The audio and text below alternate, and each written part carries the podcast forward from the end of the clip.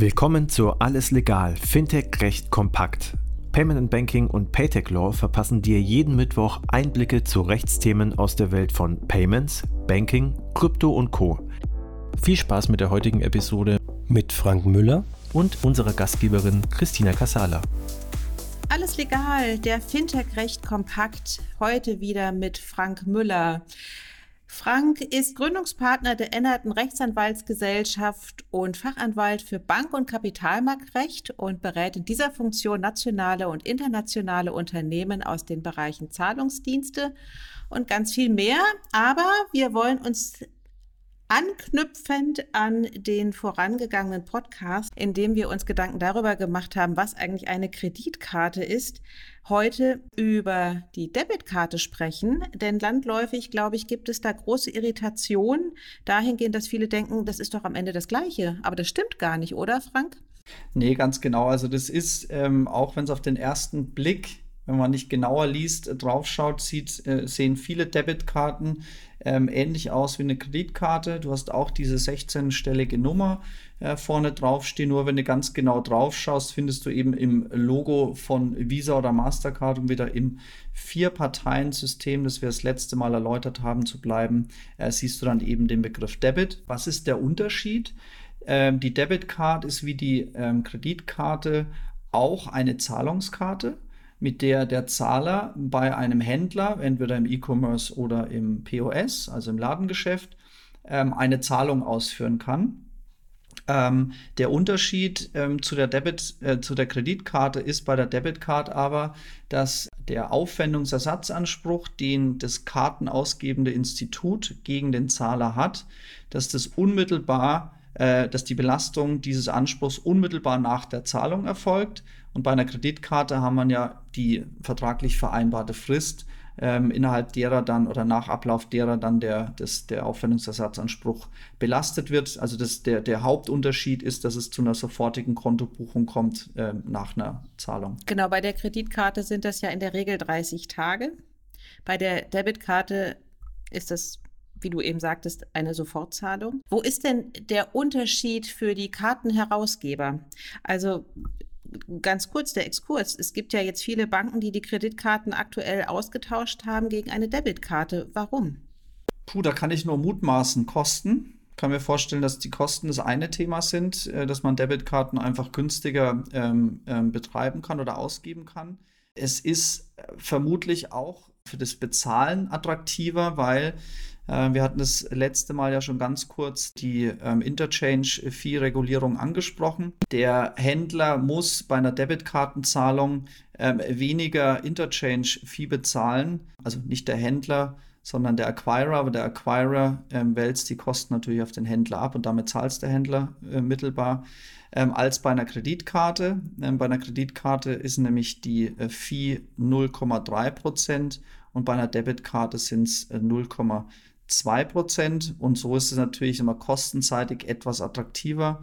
Deswegen kann ich mir vorstellen, dass es deshalb die Debitkarte den Vorrang hat und natürlich ist es auch ein Stück weit ähm, vielleicht aus Risikogesichtspunkten etwas leichter, weil es natürlich ein Unterschied ist, ob die Zahlungen in, innerhalb der 30 Tage bis zu einer bestimmten Summe auflaufen und ich dann vielleicht ähm, das Konto gar nicht mehr gedeckt habe, weil in der Zwischenzeit ähm, als die ähm, Zahlungen stattgefunden haben, Gelder wegverfügt worden sind und dann kann es sein, dass die Bank mit ihrem ähm, Aufwendungsersatzanspruch ausfällt und bei einer Debitkarte wird es halt eben sofort dem Konto belastet und deshalb kann ich mir vorstellen, dass das auch unter Risikogesichtspunkten ein Weg ist.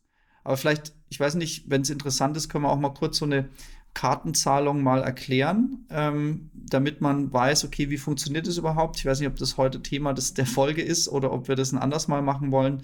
Aber das ist, glaube ich, ganz wichtig, mal zu verstehen, wie so eine Kartenzahlung funktioniert, wenn wir hier mal von Aufwendungsersatzansprüchen und so weiter sprechen. Frank, soweit ich weiß, gibt es ja aber auch bei der Debitkarte Unterschiede, nämlich zwischen einer Coupled und einer Decoupled Karte. Das müsstest du uns doch mal einmal ganz kurz erklären, Frank. Also du hast ähm, im Grunde bei einer Standard-Debitkarte äh, ähm, hast du immer ein anknüpfendes oder, oder zugrunde liegendes ähm, äh, Girokonto. Ähm, und zwar bei, der Ausge bei dem ausgebenden Institut, wenn es eine Bank ist. Also typisches Beispiel für Sparkassenkunden, du würdest würdest da deine Girocard, das ist nämlich auch eine Debitcard, ähm, deine Girocard oder landläufig wird es ja immer noch EC-Karte genannt, würdest deine äh, EC-Karte äh, bekommen, würdest, hast das zugrunde liegende Konto und wenn du jetzt beim Rewe einen Sack Kartoffeln kaufst, dann würde der Betrag eben deinem Konto belastet, ähm, das bei, der Karte, bei dem Konto ähm, geführt wird, das die Karte herausgibt. Das ist das sogenannte Coupled Card. Und bei einer Decoupled Card ähm, gibt es am Markt mittlerweile auch verschiedene Modelle ähm, wird das Konto, ähm, das mit dem Aufwendungsersatzanspruch belastet wird, ähm, wird das Konto nicht bei der Kartenausgebenden, nicht bei dem kartenausgebenden Institut geführt, sondern bei einem anderen Bankinstitut. Also Beispiel, das kartenausgebende Institut X würde dann bei dem Karten, äh, bei dem kontoführenden äh, Institut Y, zum Beispiel einer Sparkasse, äh, dann äh, nach der Transaktion die Kosten, äh, den Aufwendungsersatzanspruch einziehen und es geschieht dann in der Regel per Lastschrift. Das ist der Unterschied zwischen einer Coupled Card und einer Decoupled Card. Welcher Vorteil bzw. Nachteil entsteht durch eine Decoupled Karte? Der einfachere Schritt scheint ja eine Coupled Karte naja, zu sein. Ja, total. Also du, du hast natürlich den, den Vorteil, wenn du eine Coupled Card hast, dass du ähm, auf kurzem Dienstweg sozusagen die, die, den Aufwand, Aufwendungsersatzanspruch ähm, belasten kannst, weil letzten Endes stellst du dann halt einfach die Transaktion in den Kontokorrent ein. Das heißt, da musst du ja nicht irgendwie mit einer SEPA-Transaktion hantieren, sondern das Geld ist ja sozusagen buchhalterisch ähm, ja schon bei dir. Und das heißt, du würdest in dem Moment, wo du eine Kartenzahlung hast am POS oder im E-Commerce, könntest du es gleich dem Konto belasten. Das geht natürlich viel schneller, als wenn ich noch eine Lastschrift ziehen muss. Und bei einer Lastschrift habe ich ja auch immer das, die Gefahr einer Rücklastschrift. Und insofern ist es dann vielleicht, ähm, sagen wir, nicht so vorteilhaft. Aber ich kann dir einen Grund mal nennen, warum das manchmal eben eine Decoupled Card ist also ein Grund kann sein, dass es natürlich eine Flexibilität gibt, weil du sagst, vielleicht habe ich ja als kartenausgebendes Institut eine total coole Karte oder ein Kartenprogramm, ähm, aber kein zugrunde liegendes Konto. Oder der Kunde möchte gar nicht von seiner Hausbank weg, aber möchte nur die Karte haben. Dann gebe ich ihm natürlich die Flexibilität, bei mir die Karte zu bekommen und trotzdem aber bei seiner Hausbank zu bleiben. Es gibt aber auch einen ganz praktischen Grund ich habe es ja in dem letzten Podcast kurz erwähnt, das kartenausgebende Institut muss nicht zwingend eine Bank sein. Es kann auch ein Zahlungsinstitut sein. Ein Zahlungsinstitut mit einer ZAG-Lizenz und nicht mit einer KWG-Lizenz.